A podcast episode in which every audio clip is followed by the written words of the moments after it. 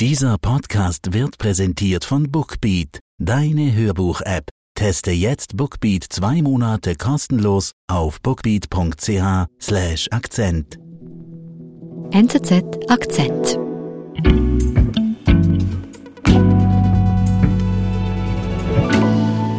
Ich darf Simon Heli bei uns begrüßen. Hallo. Hallo. Simon, über was sprechen wir heute?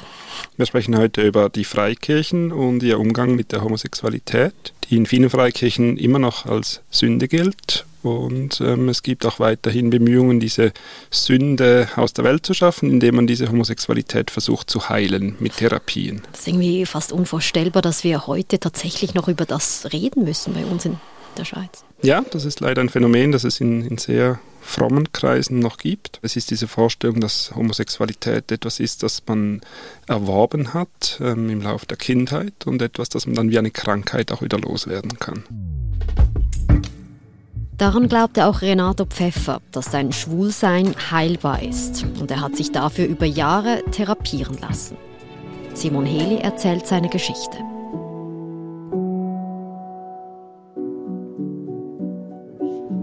Wie stark die Freikirche auch ihren mhm. Alltag prägt hat. Es war natürlich schon eine starke Bindung. Das heisst, man hat sehr viele freie Abende in den Wochen eigentlich in Wer ist denn Renato Pfeffer? Renato Pfeffer ist heute 37-jährig. Er ist mit seiner Familie in eine Freikirche hineingekommen, ist in dieser Freikirche aufgewachsen. Wo? Im Kanton Zürich. Mhm. Die Freikirche hat eigentlich seine Jugend sehr stark geprägt. Er hatte praktisch keine sozialen Aktivitäten außerhalb dieser Freikirche. Wie muss ich mir das vorstellen? Da geht man irgendwie jeden Abend zu einem Treffen oder einfach einmal in der Woche? Ja, vielleicht nicht gerade jeden Abend, aber einmal in der Woche. Man geht sicher immer in den Gottesdienst, man hat gemeinsame Bibelkreise, man hat gemeinsame äh, Freizeitaktivitäten und äh, so entsteht ein sehr starkes Zusammengehörigkeitsgefühl. Mhm. Der Samstag dann selber, der Sonntag sicher und dann hat es meistens noch andere Anlässe gegeben. Und was lernt er dort? Also was wird ihm da mitgegeben als junger Mann? der christliche Glaube natürlich und ähm, in diesen Kreisen ist auch Teil des Glaubens, dass Homosexualität eine, eine schwere Sünde ist. Mhm. Was sind denn das für Argumente, die die Freikirche da hervornimmt? Es sind vor allem Bibelstellen aus dem Alten Testament, die sehr negativ über, über Homosexualität sprechen, wo gesagt wird, dass ein Mann, der mit einem Manne liegt wie mit einer Frau, eine schwere Sünde auf sich lädt und eigentlich die Todesstrafe verdient. Es ist so die Situation, wo Und wie geht es denn Renato damit in diesem Umfeld jetzt aufzuwachsen? Ja, bis er Teenager ist und äh, amoröse Gefühle zu entwickeln beginnt, hat er kein Problem damit. Mhm. Ähm, aber als um ihn herum die Jungs anfangen, von Mädchen zu schwärmen, da merkt er, dass er da irgendwie nicht mitreden kann, weil er hat mhm. diese Gefühle nicht. Dass sich eigentlich mehr oder Männer interessiert sind, die über die Frauen schwärmen. Mhm. Also er erkennt, dass er sich zu Männern hingezogen fühlt. Ja, das merkt er dann in seinen Teenagerjahren, mit 13, 14, 15 Jahren merkt er das. Und wie geht es ihm denn dabei, wenn er merkt, er ist eigentlich schwul in einem Umfeld, wo das als Sünde gilt? Ja, er weiß, dass es eigentlich Gefühle sind, die es so nicht geben darf und er sucht sich Hilfe bei seiner Mutter. Sie suchen dann gemeinsam nach Lösungen. Sie finden ein Buch, das genau diese Themen äh, anspricht und auch Tipps gibt, wie man denn diese, diese homosexuellen Gefühle loswerden kann. Okay, und was, was liest er da drin?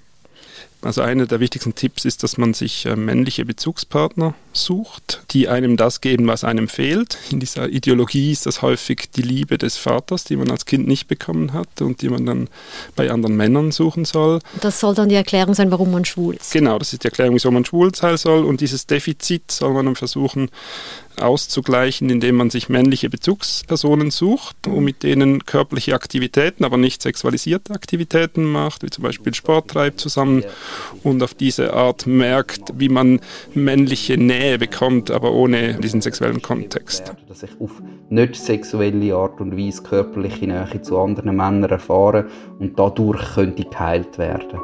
Das klingt absurd. Ja, finde ich auch. Was macht Renato dann? Er geht dann noch einen Schritt weiter und beginnt eine dieser sogenannten Konversionstherapien. Mhm, was ist das genau? Das ist eine Therapie, die das Ziel hat, die homosexuellen Männer, aber auch Frauen natürlich zu heilen von ihrer Homosexualität, sie umzupolen, so dass sie auf das andere Geschlecht stehen künftig. Und Renato glaubt in dem Moment, dass er eine Therapie machen kann, um sein Schwulsein loszuwerden. Ja, er glaubt, dass das helfen kann. Er sucht Hilfe bei einem Psychotherapeuten und der Psychotherapeut sagt ihm auch, ein Jahr sollte etwa reichen, denn Renato hatte zu diesem Zeitpunkt keinerlei ähm, sexuellen Beziehungen zu einem Mann mhm. und darum sollte er noch einigermaßen einfach heilbar sein. Mhm. Und was, was sind das für Therapeuten, die diese Therapie durchführen? Das sind teilweise eher weniger richtige Profis, also Psychologen, Psychiater, Psychotherapeuten, mhm. die selber aus dem freikirchlichen Milieu kommen und das anbieten, obwohl es eigentlich verboten ist für diese medizinischen Fachpersonen. Und dann gibt es aber auch relativ viele selbsternannte Coaches, die irgendeine kurze Ausbildung gemacht haben und die das dann anbieten. Okay. Renato beginnt also diese Therapie. Wie, wie läuft die denn ab? Anfänglich geht er einmal pro Woche in diese Therapie zu einem Psychotherapeuten. Zu Beginn arbeiten sie die Vergangenheit auf, die Kindheit, wo sie versuchen herauszufinden, woher die, die Gefühle kommen, eben ob es daran liegt, dass der Vater dem Kind zu wenig Liebe gegeben hat oder mhm. ob die Mutter dem Kind zu viel Liebe gegeben hat.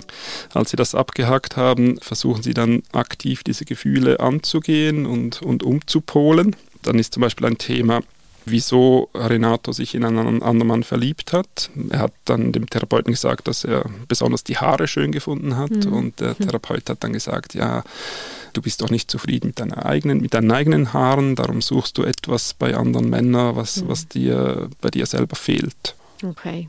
Also das sind eine Art Gesprächstherapie, wo man da dieses Schwulsein loswerden soll.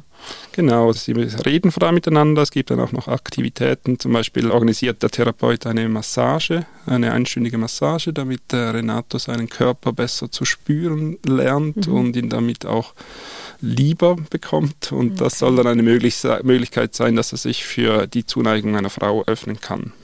Okay. Und diese Therapie, die scheint Renato wirklich das Richtige zu sein? Also kommen da keine Zweifel auf, wenn er da wöchentlich in diese Sitzung geht? Er geht zehn Jahre hin, die Zweifel werden immer größer, weil er selber ja merkt, dass diese Gefühle eigentlich nicht einfach so verschwinden, dass das alles gar nichts nützt. Aber es braucht dann ein spezielles Erlebnis, dass er wirklich davon Abstand nehmen kann erste Zweifelgedanken, die gekommen sind überhaupt an dem Ganzen, sind gewesen, wo sich ein Kollege von mir bei mir geoutet hat. Ähm, er lernt zum ersten Mal in seinem Leben einen Schwulen kennen. Er kennt ja. das gar nicht bis jetzt. Jemand aus der Bekanntschaft, da ist er Mitte 20. Ja. Und ja, dieser Mann outet sich und das zwingt Renato, seine eigene Ablehnung der Homosexualität zu hinterfragen. Mit welchen biblischen, theologischen Argumenten wird denn Homosexualität überhaupt abgelehnt in diesen Kreisen? Mhm. Und er merkt für sich selber, dass diese Argumente eigentlich gar nicht aufgehen. Er lernt auch andere Homosexuelle kennen und merkt, dass die ganzen Vorurteile, die im freikirchlichen Milieu verbreitet sind, eigentlich gar nicht stimmen. Also, dass Schwule keine treue Beziehung haben können, dass sie Drogen nehmen, dass sie vielleicht zum Teil sogar pädophil seien. Mhm. Er merkt, das stimmt alles gar nicht. Das heißt, er lernt das eigentlich ausgelöst zu einem Bekannten, der sich outet und indem er sich dann doch theologisch mit dem Thema auseinandersetzt. Ja, Renato studiert zu dieser Zeit äh, selber Theologie an der Universität Zürich und, und setzt sich natürlich auch intensiv mit diesen Bibelstellen auseinander, die, die eben vermeintlich schwulenfeindlich sind. Mhm.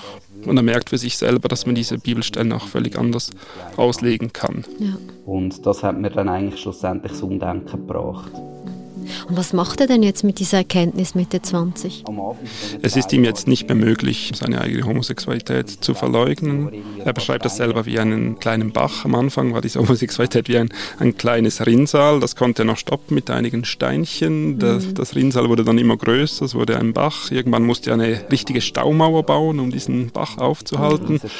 Ähm, aber diese Staumauer bekommt dann Risse durch diese Erkenntnisse und die Staumauer bricht dann quasi und die eigentlichen Gefühle lassen sich dann nicht mehr einfach aus der Welt diskutieren. Mhm. Und das hat dort gedroht zusammenzugehen und es ist einfach nicht mehr gegangen.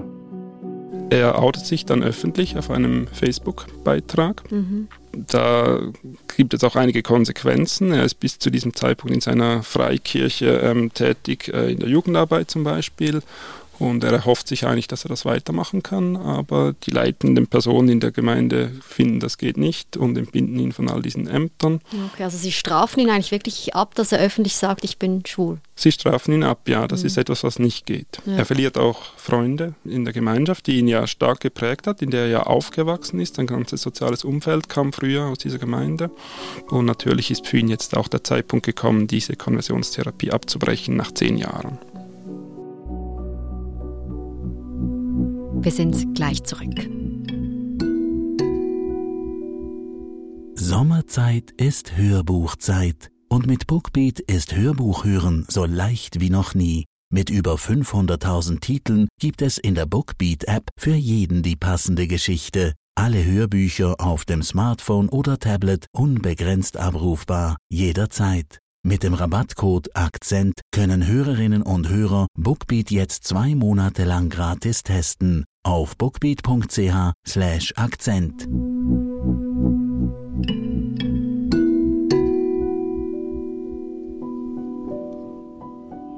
Als ich in der Therapie drin war, habe ich das selber nicht als schädlich erlebt oder als etwas, das mir geschadet hat.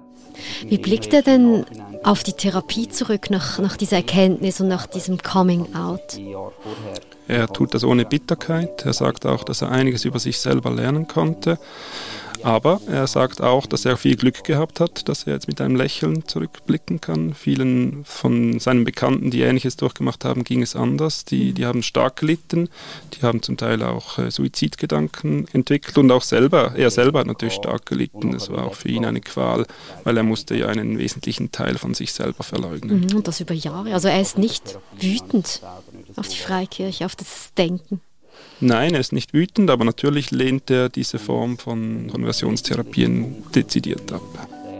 Ich habe es geschafft, mit einem Lachen daraus rauszukommen und das haben andere wirklich nicht geschafft. Geht es denn vielen Homosexuellen in Freikirchen so wie Renato, also dass sie eben sich in diese Therapie dann begeben und wirklich daran glauben, ihr Schwulsein loswerden zu können? Wie groß das Phänomen ist, weiß man nicht genau. Es gibt immer wieder Berichte über, über Aussteiger, die davon erzählen. Es gibt natürlich auch Leute, die das machen und die kein Interesse haben, davon ja. darüber in den Medien zu berichten. Es ist so, dass es in den freikirchlichen Kreisen durchaus auch eine Bewegung gibt. Die Öffnung gegenüber der Homosexualität wird teilweise nachvollzogen in den Freikirchen, aber das ist ein sehr langsamer Prozess. Mhm. Und so gibt es progressive Freikirchen, die, die weniger Probleme haben mit Homosexualität, aber es gibt weiterhin auch sehr konservative Freikirchen, in denen Menschen es sich eigentlich nicht erlauben können, offen zu ihrer Homosexualität zu stehen. Mhm. Also es ist in der Schweiz, es ist kein Massenphänomen, aber tatsächlich ein Thema. Man weiß nicht genau, wie fest jetzt auch vielleicht vielleicht im Vergleich zu anderen Ländern? Kann man da sagen, wie groß das Problem noch tatsächlich ist? Ja, es kommt natürlich sehr stark darauf an, wie, wie stark diese evangelikalen Kreise sind oder auch sehr konservativ-katholische Kreise sind. Es ist aber in sehr vielen Ländern ein Thema und es wurde auch in vielen Ländern jetzt verboten, solche Konversionstherapien zu machen, in Frankreich zum Beispiel oder auch kürzlich in Deutschland. Da ist es verboten, solche Konversionstherapien für Minderjährige unter 18 Jahren anzubieten. Okay, und in der Schweiz?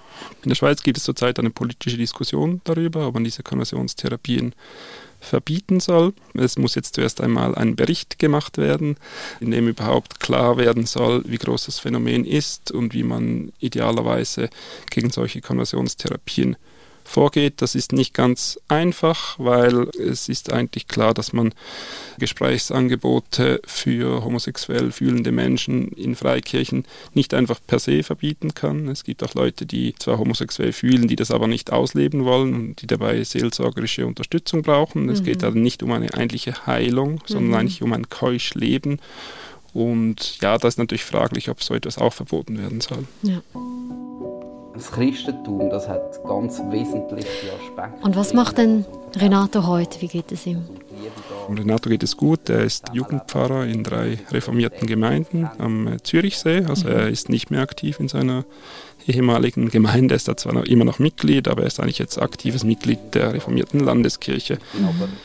Er ist auch politisch tätig in der Kleinpartei Evangelische Volkspartei die ähm, eigentlich relativ konservativ mhm. ist, äh, gerade auch gegenüber den Homosexuellen. Ähm, sie ist zum Beispiel gegen die Ehe für alle mhm. eingetreten, mhm. aber Renato hat sich da auch zur Aufgabe gemacht, auch innerhalb der Partei für mehr Offenheit zu werben gegenüber der Homosexualität und er ist auch sonst im freikirchlichen Milieu aktiv. Er wurde sogar schon von einigen progressiven Gemeinden eingeladen, äh, Vorträge zu halten. Mhm. Also da ist auch einiges in tun. Also er engagiert sich gesellschaftlich und politisch für seine Anliegen. Ja, das ist ihm wichtig. Und darum stellt sich für mich die Frage auch nicht, ob Homosexualität und christlicher Glauben zusammengeht. Weil das eine ist ein Glaubensteil, den ich habe, und das andere ist meine sexuelle Orientierung. Und die beeinflussen sich nicht gegenseitig.